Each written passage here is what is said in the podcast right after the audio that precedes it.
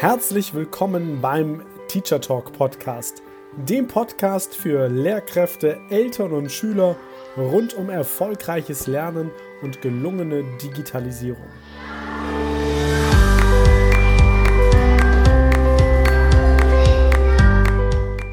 Ist zeitgemäßes Lernen digital?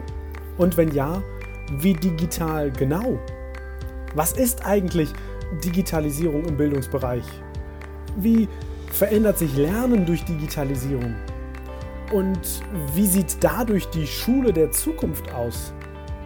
Viele spannende Fragen und noch viel mehr spannende Antworten erhältst du in genau diesem Podcast.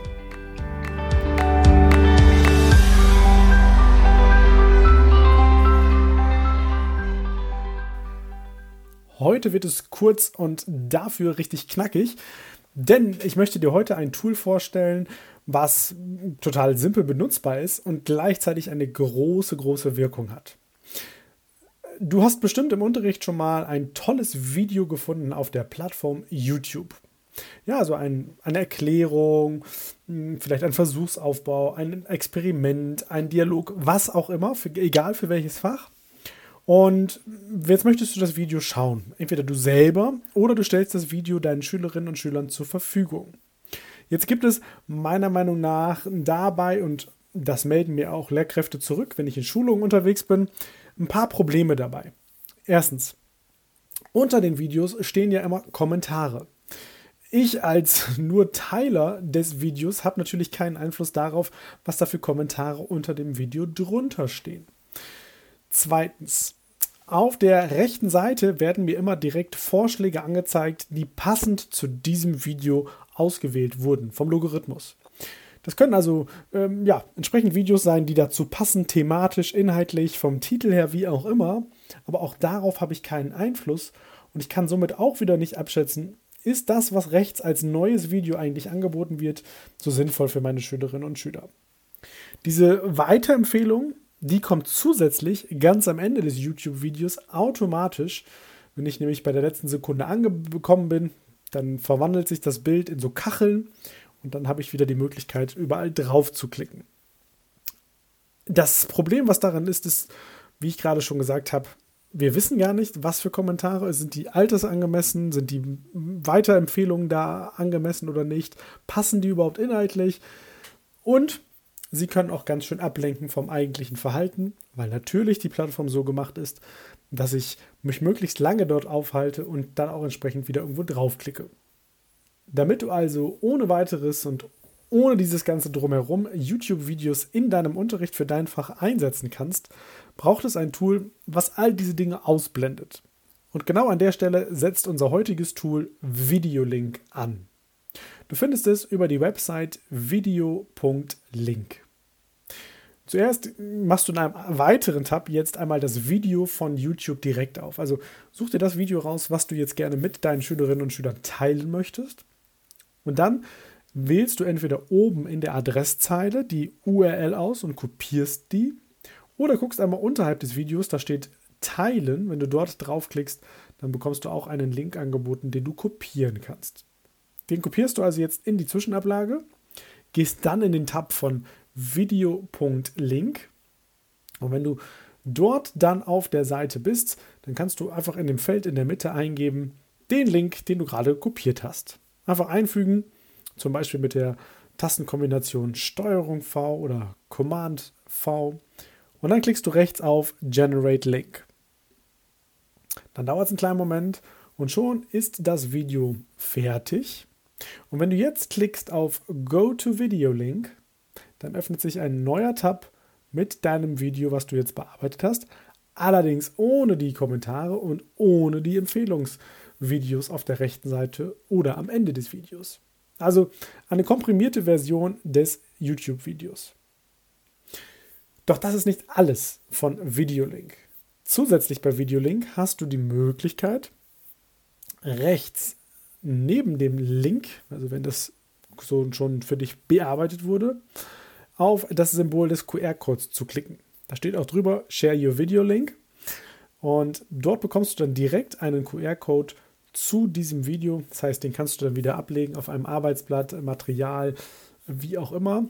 Der Schüler scannt es und kommt dann zu einem werbefreien, empfehlungsfreien YouTube-Video. Zusätzlich kannst du mit Videolink sogar noch bestimmen, an welcher Stelle das Video starten soll. Das geht ganz leicht, indem du rechts neben dem Button Go to Video Link auf den Button Customize oder Slash Crop klickst.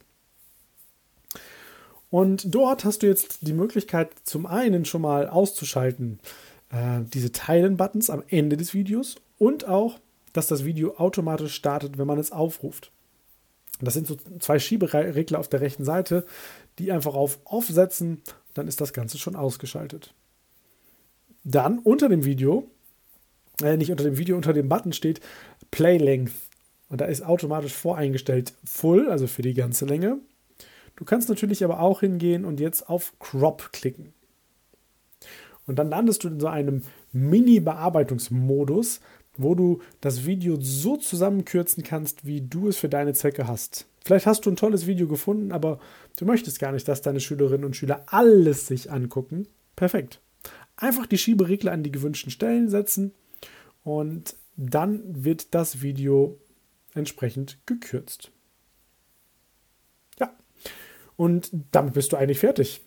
Dann hast du ein werbefreies Video von YouTube, kannst aber eben gleichzeitig auf die Möglichkeiten von YouTube zurückgreifen. Und zusätzlich zu dieser Option über video.link gibt es eine noch, noch simplere Eigenschaft und noch, noch einfacher. Und zwar, wenn du dir einfach den Original-Link nimmst, also den von YouTube, den hast du ja vorhin auch schon genommen, um das Ganze dann bei video.link einzufügen. Und der startet immer mit https doppelpunkt slash slash www.youtube.com slash watch. Und wenn du jetzt folgendes machst, in diesem Link einfach bei www.u und dann hinter dem T einen Bindestrich machst und dann erst, also dann steht da bei dir www.yout-youtube.com und dann kommt alles andere dahinter. Auch dann ist die Werbung weg und das Video öffnet sich im Vollbildmodus. Auch das ist eine Möglichkeit, dein Video wirklich ganz, ganz ja, niederschwellig für deine Schülerinnen und Schüler anzubieten, vor allem aber ohne lästige Werbung und ohne irgendwelche äh, Hinweise, die du nicht kontrollieren kannst. Also, wenn das Thema YouTube-Videos für deinen Unterricht interessant ist, du es auch on top noch ohne diese Empfehlung und Werbung einblenden möchtest, dann probiere gerne mal die Schreibweise mit dem Bindestrich oder aber ähm, das Tool Videolink aus. Ganz, ganz viel Spaß dabei und ich wünsche dir eine wunderbare Woche. Wir hören uns in den nächsten Podcast-Folgen.